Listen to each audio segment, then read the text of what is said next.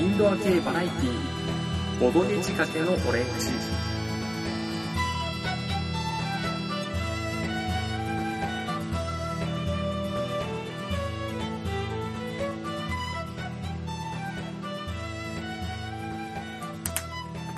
すっげえな。バキバキバキ いやいや、バキバキや肩これすぎなこの番組は、ちょっと偏った知識を持つボードゲームショップの店員が、ボードゲームと好きなことについて語る、ややマニアックな番組です。というわけで、皆さんこんにちは、もしくはこんばんは、かぶらぎ P です。というわけで、今回は二人語りです。なので、僕と、もうルーシーでーす。あれ何？どうしたらいいのこれ？久しぶりの収録だからね、わちゃわちゃしてる感じがすごいっていうね。俺もちょっとどうしていいかわかんないんだけど、えー、カブラギ P の友人であるところのルーシーです。はい。はい。というわけでね、ボードゲームと好きなことについて語る番組ですよというはい。ことで、今回はですね、すごく説明のしにくいものを選ぶというね。お あの、しかもジャンルとしては音楽っていう、この著作権に厳しい昨今、そうだね。音楽をラジオで音源もなしにはい。伝えるという大変さ。こ こ実際ね、流せないからね。分かってほしい。通常のラジオだったら、こういうのがおすすめなんですよ。それじゃあお聴きください。どうぞってえやりたいんだけど、ちょっとね、無理じゃないですか。ーポッドキャストだと無理ですからね。気になった人は探してねっていう。まあ、気に入ったら CD 買ってねっていうね。そうですね。ただジャンルはかなり独特です、今回。いろいろ出てるけどね。まあ、ぶっちゃけ万人受けするかって言われると、もう、好きな人は好き。うん。今回ご紹介するのはですね、サウンドホライズンというね、アーティストです。グループ？で個人じゃないの？一応個人あれ。一応個人のグループだっていう、なんかよくわからない立場を取ってらっしゃいますが。はい。まあ、まずサンホラって何ですかっていうと、まあ、幻想楽団なんですよ。いや、全く伝わらないよね。全く伝わらない。幻想楽団。幻想楽団っていう。はい。こうだから、早くもこれでちょっと察してほしい。中二感があるなって。いいのかな、その説明で、最初から。あいや、でもさ、別に中二感は悪いことじゃないと思うあ、なるいや、って幻想だしね。ほどね。よくわからないね、ファンタジーがね。うん。で、まあ、サウンドホライズンっていうのは、まあ一応、レボスという、まあレボさんですね。はい。まあ、レボさんによる音楽ユニットはい。ですね。で、まあ大体、まあ略されて、サンホラーとかそうですね。っていうのが一番呼ばれてるかなと。まあ、ちょっとね、普通のアーティストと結構違うんですよ、このグループ。違いますね。なんで、まあちょっとね、あの、紹介がてら、まあ、ここが違うよっていうのをね、ちょっと紹介しようかなと。違うよっていうのは、その一般的な楽曲と、そう、一般的な楽曲と、ここが違うよっていう。はいはい。いや、ほんとね、普通じゃないのよ。何逆に普通な曲もわかんないけど。そうなんだけど、まあ、その、なんて言ったらいいんだろう。まあなかなかそういうね、ポピュラーミュージックとして、あの、表に出てくるようなタイプではないよ、そうだね、多分有線とかに流れるとざわつくよね。誰がだよ。一部の人が。なんだこれって多分なっちゃうかなっていう。まあちょっと特殊ではあるよね。ジャンルもね、本当にわかんなくて、はい。一応、まあ、ウィキペディアとかね、ええそういったところで一般的に言われてるのは、まあ、物語性のある歌詞と組曲的な音楽形式による物語音楽はい。っていうジャンルです。物語音物語楽。音楽。はい。なんだそれっていうね。伝わらないね、まだ。まあ、特に強いのは、まあ、他とこう違うところとしては、はい。歌の間に物語の背景となる説明であったり、えセリフっていうのをひっくるめて、まあ、語りって言うんですけど、ーはい。まあ語りが入るっていうのはまあ普通と違うよね。というかまあ普通、音楽の中で語りが入るって、まあなかなかないよね。そう、ない。あの、途中で叫び声みたいな歌になるとか、まああるかもしれないけど、え語りです。プロローグとかあるもんね。最初にね、そうそう最。初語りから入っての楽曲みたいな、ね。そうそうそう。まあ CD ごとに、とサウンドホライズンってテーマが設けられてて、はい。まあ、そのテーマが壮大な物語になってるので、まあ、その1曲目とか途中で物語の背景とかはい。を説明するのに語りっていうのが入ると。で、それがある時はナレーションだし、えある時は劇中にセリフとして入ったりえはい。っていうのがちょこちょこ間に入るよと。で、今 CD ごとにテーマが違うって言ったんですけど、うん。そのジャンルとかに関しても CD ごとに雰囲気がガラッと変わっちゃうのね。そうですね。うん。で、しかも、物語音楽と組曲みたいって言ったんで、そのせいで、一般的な J-POP とはちょっと違う曲の展開が多いなっていうのが、はい。サンホラにあります。はい。まあ具体的に何があるかっていうと、まあ1曲がすごい長いのがある。そうですね。トラック1個で10分とかね。長いね。まあ、あとは2番がない。普通の J-POP って1番があって、うん2番があって、はいで最後にみたいな形でこう、法則があるじゃないメですか。そうそうロ、そう C メロみたいなね。それに縛られてないんだよね。はい。で1番があって、サビが終わって、2番が行くかなと思ったら、すっごい長い感想で、そのまま終わるとか、あるね。そのまま一気にもう一回サビ行っちゃうはいはい。のと、次の曲と繋がっちゃう。あー、あるね。要は、まあちょっと実はあの、サウンドホライズンとはちょっとずれちゃうんだけど、うん。進撃の巨人とかのテーマにもなってる、グレンの弓矢はい。と自由への進撃ってはい。二つの曲があるんですけど、一応それぞれ別個の曲ではあるけど、はい。明らかに繋がってるっていう。あれはサウンドホライズンではないけれども、レボうん。が、サンホねあの、サンホラ名義ではやっていない、あの、よく何かとコラボするときに使う別名義なんですね。リンクルホライズンっていう。まあそっちでも曲ではあるんだけど、まあとにかく曲が繋がるってことが多いよねっていう。その1曲目、2曲目、3曲目っていうのが3つで1つの曲になってるっていうのを曲の感想部分とかでうまい具合にちょっと切って3曲に分けてますよみたいな。ー。はい。で、あとはそもそも歌がない。あの、語りしかない。最初から最後までね。そうそう。ひたすら語る歌ではないっていうね。てかなんか懺悔し続けられる。そういう曲もある。ね。し、あの、本当にプロローグだけ、なんかこう、背景だけを語って、その次の曲行っちゃうみたいなね。とかもうこの時点で全然普通の感じじゃないよね。で、さらに、ここも大きいね。歌う人、歌い手がたくさんいる。はい。これがでかくて、一応僕数えたんですよ。歌い手さんの。の数を。はい。今までこんな人が歌で参加してて、はいまあアルバムごとにテーマが変わったりするときに、共通して歌い手さんがいる場合もあれば、え新しい人その時だけ入れたり、はい入れ替えがあったりってしてて、大体ね、累計でね、40人を超えてました。え40いた。これまで、えーサウンドホライズンのボーカルとして参加したことある人が、もうはい40人を超えてました。あだから、もう、すごいよ。普通のアーティストでないでしょ。歌ってる人が40人ぐらいいて、まあ40人全員が集まることはないんだけど、はいはい。入れ替わりね、が多いと。で、かつ、歌い手さんが、その劇中の物語に合わせて役になってる場合があるんですよね。役を演じてるっていうか。一人一役みたいな感じで。そのおかげで、過激っぽい感じ。掛け合いがあるからね。そうそうそうセリフの掛け合いだったり、セリフをそのまま歌にしたミュージカル風っうんていうのが一番しっくりくるかな。まあ、そういう感じにもなると。なんで、まあ、僕の中では、まさに聞く小説っていうイメージがあー、なるほどね。あります。その耳で聞く小説ですね。確かにそのアルバムというか CD1 枚が一つの短編集だったり、そうだね、一つのお話に近いかなと。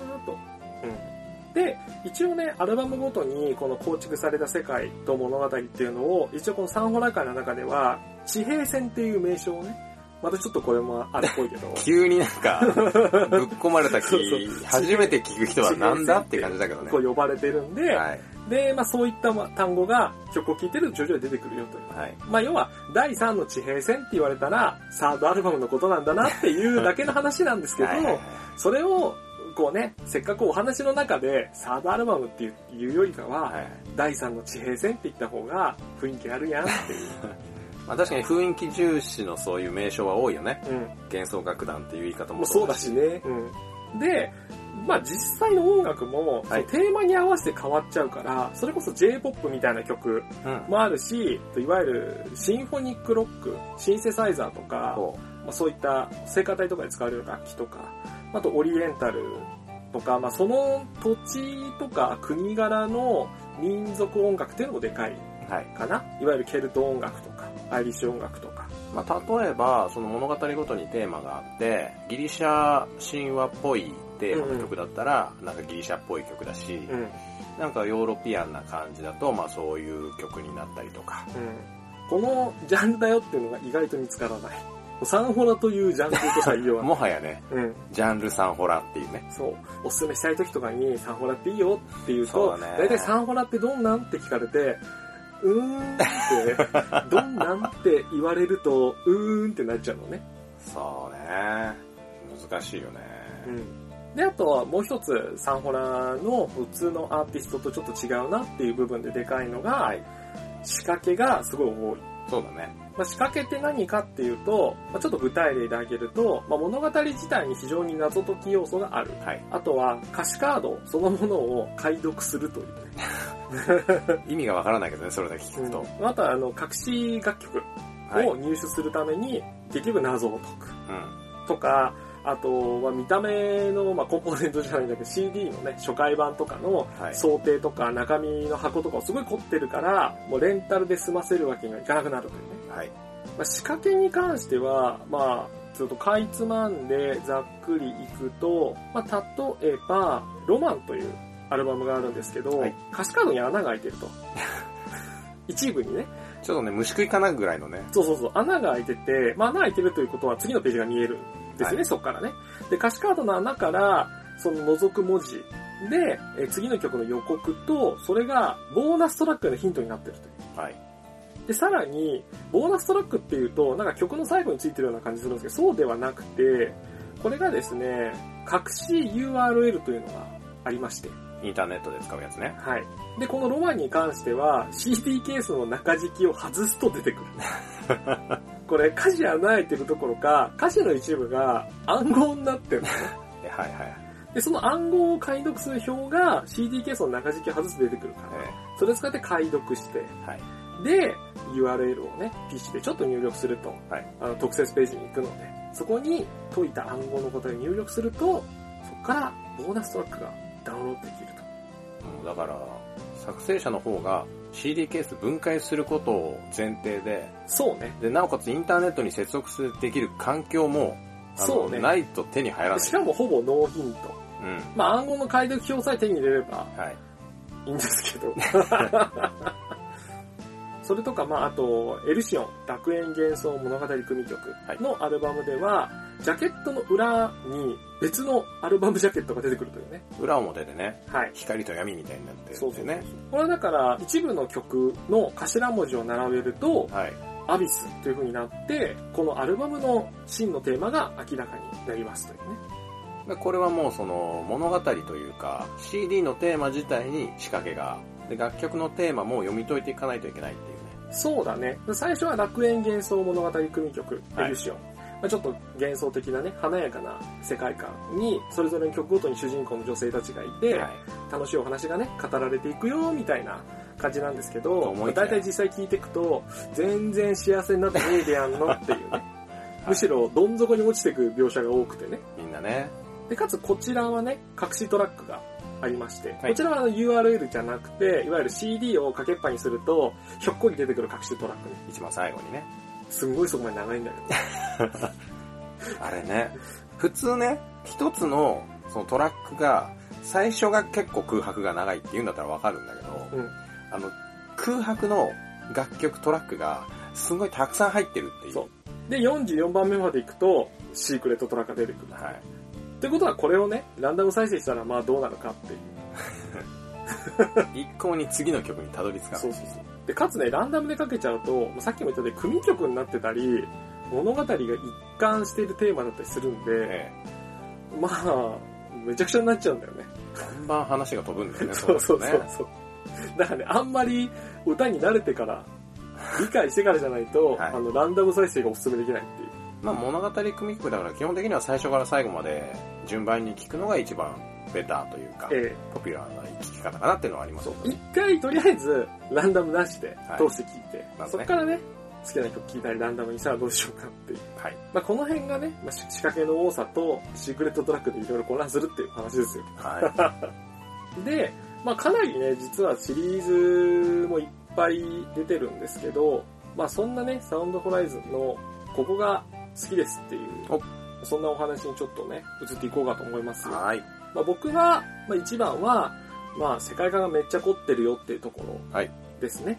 でも、あらゆる仕掛け、まあさっきも言ったんですけど、はい謎解きとか、あの、解読したりとかね、はい。その見た目がすごい凝ってるとか、そういうので、もうどんどん聞き、聞き手、聞いてる人を引き込んでくるところが、もう純粋に楽しくなってくる。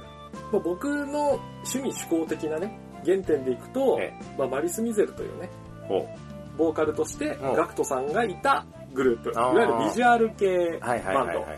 のマリス・ミゼルというね、月下の野草曲とかイルミナティとかね。え、まあ名曲配置してきたんですけど、ここがすごい世界観、まあビジュアル系っていうのもあるんですけど、はい。世界観をもうがっちり決めてるわけですよ。はい。西洋風を徹底して、うん。クラシックの要素を曲に取り入れたり、はい。まあ当時はその、いわゆるキャラクターもすごいしっかりしてたから、はいはいまあ、はいイスミゼルのメンバーもガクトも含めてね部屋の家具は全部ロココ調ですとか、い。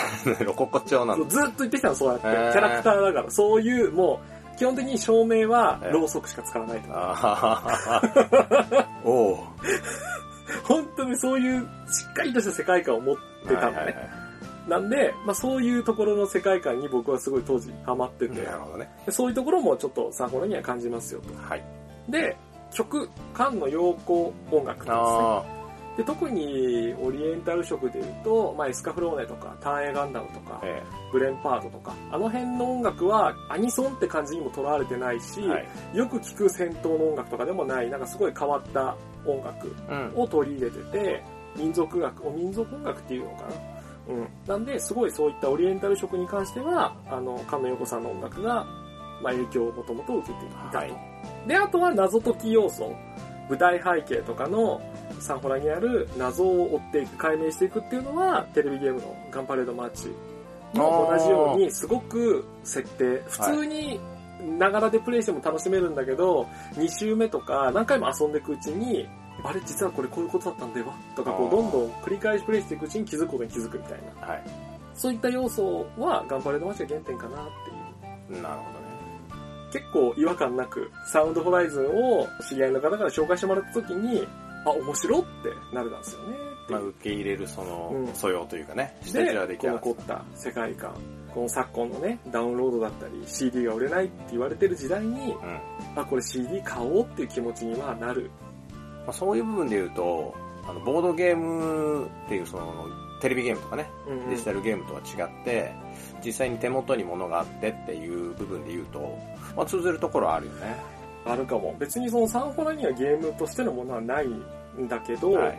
絵本がテーマになってる作品で、本当に絵本が入ってるえとか、そんなことしなくていいのに、わざわざ劇中にね、マトリョーシカって単語が出てくるから、はい。ライブ DVD がマトリョーシカボックスになってて、はい。あの、はいディスクにたどり着くまでに箱を何回も開けなきゃいけないっていう、開けてまた箱。そうそうそう。それ開けてまた開箱みたいな。さ最後まで上げるとペーパークラフトが出てくるっていうね。CD その前に出てきちゃってるからね。そうそうそうで。しかもその箱を組み合わせると、あの、ギリシャの神殿があれすごいよねで。きるっていう。なんかパルテノン神殿みたいなやつ出来上がるんだもんね。そう。だからなんだって言われると、もはや何も言えないっていうね。世界観です。そうだ、世界観です。だから凝ってるよっていう、つい手元で持っていたくなる。はい。まあそんなところは僕の中での、まあサンホラン好きなところ、ここが好きっていうのはあるんですけど、ルシーさんはどうです？俺はね、うーん、そこまでちゃんと考えたことなかったけど、まあもともとさっき言ってたみたいに、ゲーム音楽をもともとやってらっしゃった方なので、えー俺自身ね、かなりゲームが好きで、ゲームの BGM とか、もうそれ単体でも聞いてたから、そういう意味だと、ゲーム音楽が好きな人は、まあ結構ハマるんじゃないかなっていうのはあるんだよね。確かにね。ちなみに僕は友達から、まあ、おすすめしてもらってね、ゲーム会社にいた時に、こんなんいいですよっておすすめされて、ハマった口なんですけど、はいルシーさんこれどこで知りました、そもそも。ただ俺はね、もともと友達が、あのーやっぱり紹介してくれて、うん。えー知ったんだけど、テレビでやらないじゃん。いや、だから、そのね、友達がかなり特殊なやつなんだよね。ただ、そいつもゲーム好きだったから、やっぱり通じるところがあったのかなっていう気がするけど。まあ、ただ、そのゲーム好きっていうところで最初入ったのはあるんだけど、サウンドホライズンって結構そのビッグバンド的というか、うんうんうん。金管楽器とか、まあ、大人数だしね。そう、弦楽器とか。楽団だからねほぼそうそうそうそう。いわゆるバンド的な普通のそのロックバンドとか J-POP 的なバンドみたいな構成じゃなくて、結構いろんな種類の、まあ、さっきオリエンタルっていう話も出てたけど、えーバイオリン使ったりとか、うんまあ、ゲストボーカルに TF ネットワークの角宮隆さんいたり、はいはいはい。普通に演奏のところにマーティ・フリードマンさん呼んだり、そうねわけわかんないことになってるけど、ジャンルめちゃくちゃっていうね。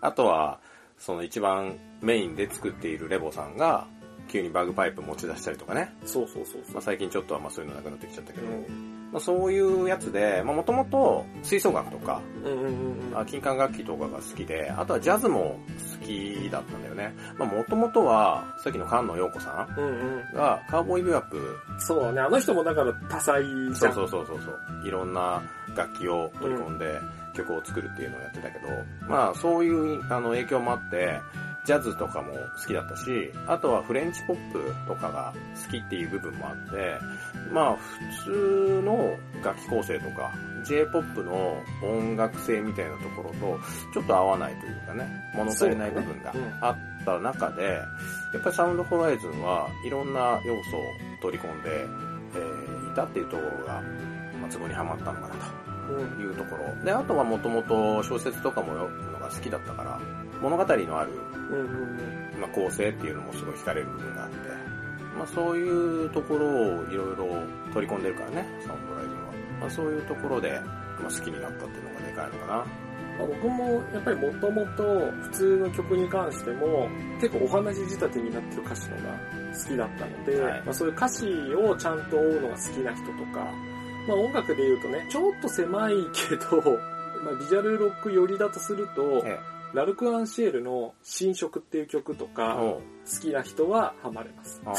狭すぎるけど。あとね、ジャンヌ・ダルクとかかな。ちょっとゲーム音楽っぽいよりのサウンドを出す。あの、感じ好きな人は、もういけるかなと思うんですよね。サーモラに関しては。そうね。あと俺は、金管楽器とか、うん弦楽器使ってるっていう意味だと、ウィクロス。ウィクロス。ウィクロスって TCG だっけ？TCG です。?TCG のあのウィクロスってやつのセレクターか。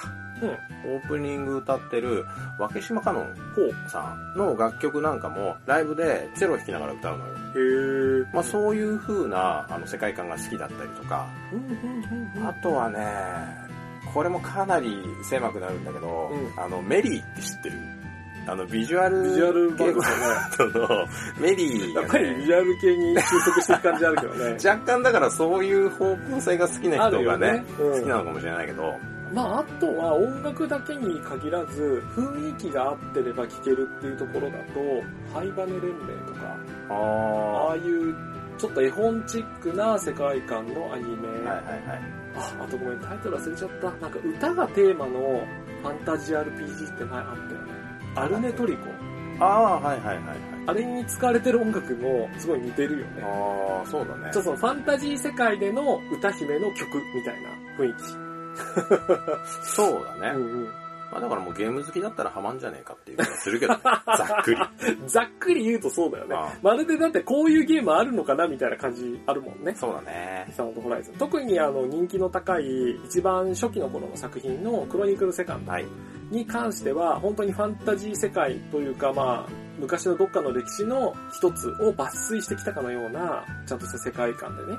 一応そのクロニクルセカンドっていうのが、まあ、黒の予言書っていう、まあ、完全に中二感の高い単語から始まり、それと、まあ、英雄アーベルジュに関する物語えで、すごいおすすめなんですけど、まあ、全然今買えないっていうね。まあ、手に入らないからね。そう、このクロニクルセカンドってファンの間でもものすごい人気あるんですよ。はい。ものすごい人気あるんですけど、これメジャーデビューとかをする前に、前だねいわゆる同人というかインディーズだね、はい。で出してたから、今買えないんですよ、絶版しちゃって。手に入んないんだ、あれ。うん。でね、プレミア値がすごい。先日調べたところ、お安くても1万7000円とかでね、中古で見かけます。高いとね、5万円近くする え、そんな変わる？あ CD なのに。えいやでも本当そう、本当にだからあのー中野とえかはい。にあるマンだらけみたいなコレクターショップとかでも、サウンドホライズンの CD って、ショーケースの中にも入ってるからね、プレミア値段で。3万いくらとか書いてあって。マジか。うん。だ僕も好きなんですけど、ちょっとハマったのがやっぱ遅くて、あ CD は持ってないんですよ、クロニクルセカンドに関してあ。は。ルシさんあは。あ、俺？持ってる持ってる。なんで持ってんの？ずるい。いや、だから俺、たまたまタイミングがねう。ん、その教えてもらった時に、まだね、普通に買えたってこと？そう。あれ、虎の穴かなんかに行ったら、うん。もう普通に売ってて、サウンドホライズンありますか？今、今出てるのこれですけどって言われて、あ、じゃあそれください。っていう流れでした。それいいなあすいません。いいなさっき言った通りもう歌詞カードとかね、そういった部分で凝ってるから、ぜひね、CD として欲しいんですよあ、。そうだよね。でももうその時点でそれより前のやつは全然手に入らなかったからね。ピコマジック。いやー、マジか、いいな。まあ、それで言ったら、カブさんの方が CD は持ってるからね、俺より。CD も DVD も。ちょっとまあいい傾向ではないんだけど、え恐怖心がついちゃったよね。その、まあ手に入らなくなるのでは。え 今を逃。すと。で、特に、本当に初回限定版に関しては、い CD がすごい想定凝ってるから、そうだね。そんなに数作ってねえだろうなっていう気がしちゃって、はい。今買わないと、まあでも実際手に入らないもんね、もう。手に入るのもあるけど、やっぱり値段がちょっと上がっちゃったりはしてるね。だよね。はい。はい。じゃあ、まあここまで来たらね。好きな曲とか。あるじゃないですか。はい。えー、2種類選びましょうということで、普通に好きな曲の前に、えここまで聞いて、万が一にもサンホラに興味を持って、え。何万が一って？まあでも興味持ってもらえたらねっ。ていう人がね、もしいて、はい。ただね、まあまあの数 CD がありまして、メジャーだけでももう。すごいよ。まあだって8 9、メインストーリーっていうもので、8枚ぐらい出てるの。おう。ね、どっから聞きゃいいのっていう。しかも僕らさっきあの物語音楽で、はい。ちょっと普通違くてって、ガンガンハードルを上げて、逆に敷居を狭めたのではないかというふうに なってしまったので、確かに。そんな中で、あえて、最初にね、これを聞いてもらって、合ってんな、合わねえなっていうのをちょっと判断して。いただく曲っていうのを一つ、お互いね、紹介して、その後、個人的に好きなのはこれですなるほど。と。で、行こうかなと。了解です。じゃあ、まあ最初に、まあこれを聞いてみて、サンホラが自分に合ってるかどうかを確かめるという意味で、僕がおすすめする曲は、少年は剣をというシングルに入っております。はい。終端の王と異世界の騎士という曲でございます。はい。こちらが最初に非常におすすめです。普通に僕が好きでもあるけど。はい。まあどこが好きかっていうと、まあ大体の魅力入ってるよねっていう。うん。で、この曲ですね、プレステ2ですね。カオスウォーズというゲームが昔ありまして、はい。それの主題歌なんですね。はいなので、実はですね、さっきいろんな物語がどうこうとか、謎解きがとか、つながりがって言ってたんですけど、はいえーこの終端の王と異世界の騎士っていう曲は、ゲームの主題歌だったこともあってか。あんまり他とつながりがないんですよ。あなので、いわゆる謎解きをする必要がそんなにない。ー。なるほど。かつ、あれを聞いてないとわかんないよっていうのが一切ない曲ですねえーサンホラの魅力である、まあ、オリエンタルな民族音楽っぽい感じと、複数の歌唱力のある女性たちの歌い手さんの歌はい。に、まあね、大塚明夫さんのね。渋めのナレーション語り はい。っていうのが、もうギュッと入っていて、僕はこのシューターの音異世界の騎士を最初におすすめの曲としてご紹介いたしますと。はい。では、ルーシーさんの最初におすすめなサンホラの一曲、どちらでしょう？えー、一方私はですね、ロマンはい。という CD アルバムに入っています、見えざる腕。いい曲や。えー、いいよね。こちらをお勧めさせていただきますと。で、えっ、と、この曲はね、他の楽曲と、まあ、つながりの強いちょっとね、、設定的には繋がりがあるけど、曲は別に完結してるんで、そうこっから聞いてわけわかんないってこともそんなにない。そうなんですよ。まあ、いろいろと人名とかね、うん。いろいろ出てきはするんだけど、ただこの曲聴くだけでもなんとなく雰囲気がまあ伝わるんじゃないかな。思ってなんかね、僕の終端の王の方は、結構物語の壮大なプロローグ、はい始まりだよっていう開幕の感じに対して、見えざる腕はきちんと物語として1幕そうだねでき。てて、曲は多分6分ぐらいあって、ちょっとと長いんだけ長ど、1曲の中に緩急がね、そうそうそうそう。あってテンポとか、一ちゃんと番最初お話になってるのがいいね。なんだっけな。まあだからもともと俺がうビッグバンドというか、ん。うん。まあ吹奏楽的なものね、えーが好きっていうのもあるんだけど、最初フルートかな？うんうん。最初フルートみたいな曲から入って、ちょっと始まって、ゆったりと。うん、ちょっとジャズというか、うん。調のね、フレンチポップじゃないえっとね、アカペラとまでは言わないけど、ちょっとボーカルがメインで最初ね、最初ね。進んでいくね。で、そこから、えーさっきのあのクロニクルセカンドっていう CD でもね、語られてたちょっと戦争というか、うん。うんうん。まあ、まあじゃない、なんて言うんだろうね、ああいうの。戦記物みたいなうん。曲になり、で、そこからまた場面転換するみたいな形で、えー、まあただ飽きが来ない。そうなんだよね。曲のに曲の中に物語の起承転結を全部詰め込んであるから、本当に6分もあるのかなっていうぐらいの曲の気持ちだよね。1曲聴いた時は。あ、6分もあったんだ、みたいな。だからこれだけ聞けば、ある程度サンホラってどういう感じなのかなっていうのがわかるのと、まあさっき、かぶさんの方でも言ってた、大塚明夫さんうん。が声優として参加している他に、星総一郎さん、うん。若本のりおさんという、うん。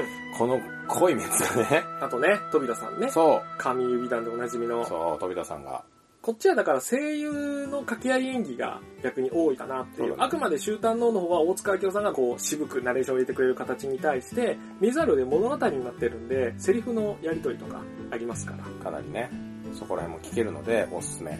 で、さらに、これ PV そう、あるよね。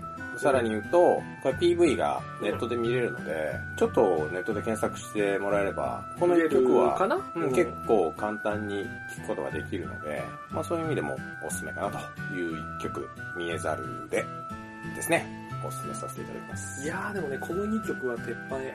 鉄板ですね。これいいですね。じゃあ、対して、最初に聴くのをおすすめするかどうかさておき、はい。個人的に好きな一曲ですよ。これがね、まあ、スーパー悩むよね。これ悩む。無理だよ。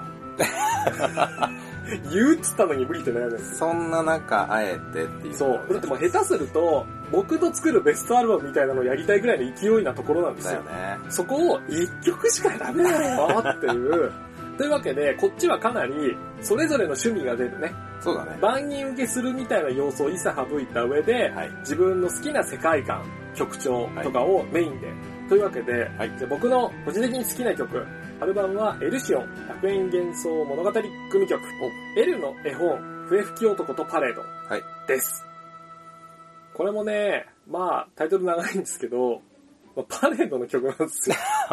これ最初ピッコロかな？なんかやっぱり、まあんまりあちゃんと、聞かないえー楽器から始まるよね。笛うん木管楽器、金管楽器いろいろ使って、うんまあ、本当にパレードなんで、楽しい気持ちにはなるじゃないですか。本当に？ズンチャズンチャとさ。本当に？いや、曲調はね、曲調は確かにねそう、ここは僕が好きなこのギャップで、すごい、あの、曲調はパレード、本当にパレードなんですよ。で、うんはい笛吹き男のパレードって言ってるんですから、笛も聞こえるし、はい。なんかズンチャズンチャと、こうどこかを更新していくような感じなんだけど、はい全然歌詞がね、不思議なことになってるっていうね この曲調は楽しいのに、歌詞がちょっとダーク寄りの童話感はいはいはいはい。だね。まあ、ちょっと言い方はあれだけど、なんかね、悪い夢を見てるような。悪ま、夢。間違いなく寝てる時に、この歌詞の世界観で夢見たら、うん俺最近疲れてるのかなって、翌朝不安になっちゃうやつ。これ何を意味してるのかなって勘ぐっちゃうぐらいの、はい。まあ悪夢感はちょっとあるんだけど、うんこのね、ギャップが良い。おそしてこの頃、サンホラ今のところ第1期第2期みたいな感じであって、はい。今までその最初におすすめの曲で紹介した2曲っていうのは、主に第2期、そのボーカルがすごいいっぱい参加している方の曲なんですけど、この笛吹き男とパレードっていうのは、えーその前の第1期、荒牧さんという方が、ほぼ6割ぐらい、はい。6割7割はもう荒牧さんが歌ってましたよとそうだね。いう頃の曲なんですけど、このね、荒牧さんが、今はちょっともう脱退しちゃってるんですけど、はい。第一期を支えていたというか、まあ、この方が、もともと絵本の読み聞かせとか、そういったのをされていることもあったらしくて、歌唱力もあるし、やっぱセリフの、はいセリフうまいし、もうとにかくサウンドホライズンっていう方向性にすごいぴったり合った方だったんですよ。過去形になっちゃったけどね、今ね。そうなんですよ。ちょっとそこね、僕個人的に残念なんですけど、はい。それもあって、このいろんな役をね、演じて楽しい、すごい人なんですけど、はい。まあ、この中でもパレードを歌ってるんですけど、まあ楽しそうに歌っていたり、まあ、でもちょっと若干ダークな語りも入れたり、で、プラスもう一人、まあ、今でもずっと参加をしているジマングさんっていうね、ハイパー悪の強いね、はい。すごい悪の持ち主だよ。すんごい悪の強いおじさん、はい。日本人さんね。ナイスミドルね。はい。この方が、この笛吹き男役というかね、はい。かっこいいセリフですよ。来る者は拒まず。去る者は決して許さない。はい。楽園パレードへようこそ。こそ。このフレーズね。もう悪い商売だよね。言う、そこだけ取っちゃったら、そうだね。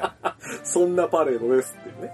これ、だからあの、僕らのさ、ボードゲ会もそんな風にしていく？え、どういうこと？来るものは拒まないけど、去るものは決して許さないボードゲ会。怖すぎるわ。一体何が起きるんだろう？そんな感じで、まあ、とにかくね、あの、僕はこれすごいいいです。おううん。っていう、まあ、これも、そのエリシオンっていう物語の中の一曲にはなるんですけど、まあ、単体として普通に、まあ、好きですよと。まあ、あと、変な話、普通の J-POP でこんな曲聴かないじゃん。まあそうだね。っていう、ハーベルの笛吹きみたいなね、イメージですけど、ね。そうだね。うん。あと、今の話でちょっと思ったんだけど、うんカラクリサーカスって、わかるー わかるーこれなかなかね、あの、カラクリサーカス自体もまあかなり有名な作品だけど、まあ、あの、後ろ、今、あの、アニメでもちょっと前までやってたね、後ろと虎の藤田和弘先生もね、あの、後ろと虎の次に長期連載でやってたね、作品なんですけど、まああれをいい作品ですよ。そう。あれの敵側のね、うん。真夜中のサーカスね。そうそうそうそう。わかるーあれのパレード感を想像していただければいいんじゃないでしょうか。わるーなんかすげえの撒き散らしてるー 変な病気。そんな発表が。撒き散らしてるーぜひぜひ言っちゃうやつね。ええ笑わせないとみたいな。そうでもねいう感じわかる、わかる、わかる。あ、すっごいわかる。あ、それ聞きながらうん。読もカラクリサーカス読んじゃう。う。うん。あの、個人的にやっぱね、カラクリサーカスとね、サンホラは合うよ。やっぱあの、ちょっと同じ雰囲気感じるよね。ねあのー道化師というか、えー狂言回しか。うん狂言回しみたいなのがね、作品に出てくるんで。まあ、サンホラも結構狂言回しみたいなキャラクターいるんで、ちょっと合ってるかもね。はい。じゃあ、ルシーさんの方の、個人的に普通に好きな一曲。いやー、これね、俺もかなり悩みまして、うん。ちょっと、何個かさ、ねそう。話したんだけど、あの、今話しながら、またちょっとね、わかる。揺らぐ。揺らいじゃってあの、ぶっちゃけこの好きな曲、もう明日には変わってるよ。一番って言うとね、そうそうそう。明日にはその日のその日の気分でね、気分ランキングなんて変わりますよ。ただ、ただ今回に関しはい、て今回には、関して。今の株さんの話を聞いて、聞いて、ちょっとね、聞いて変わったんかいいちょっと今ね、うんあの、サンホラのイメージが、ダークな方向にね、偏りすぎている。そんな私のおすすめの一僕曲ははダークな方好きだからね。はい。は、約束の丘。これはダークさゼロ。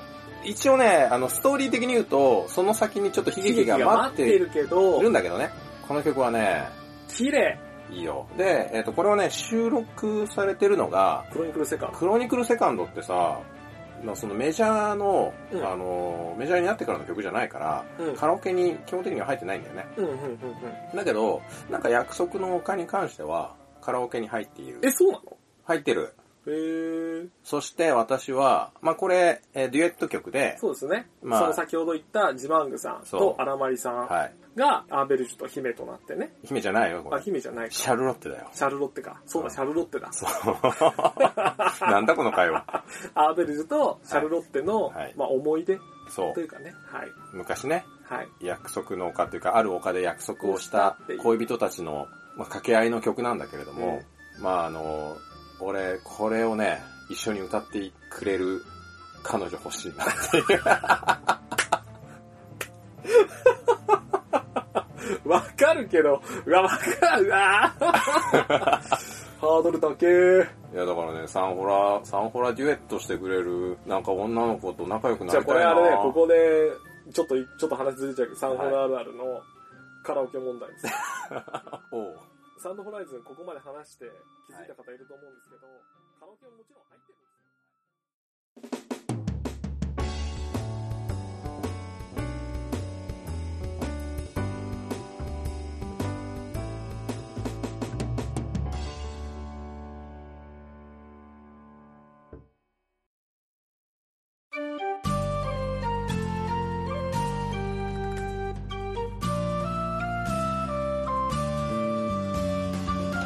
偉人が生み出したるは様々な体験を提供する万丈の遊戯。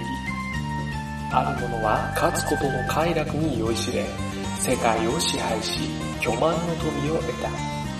またある者は協力の意味を理解し、暴虐の限りを尽くす竜や、はびこる病を根絶した。そしてある者は、嘘や裏切りの快楽に目覚め、罪なき人への処刑を行い、その行方をくらませる。関わった者は皆一様にその魅力に取り憑かれ、ただ遊戯による快楽を享有していく。ある男がいた。彼は万丈の遊戯に心を奪われ、ついには自ら遊戯を提供する側へと立つ。彼は歩み続けるだろう。あまたの人へ万丈遊戯による楽しさを伝えるために。これより始まるは趣味をこじらせた大人たちによる広く偏った紹介番組。ああ、彼の棚にはまた万丈遊戯、そう、ボードゲームが積まれていく。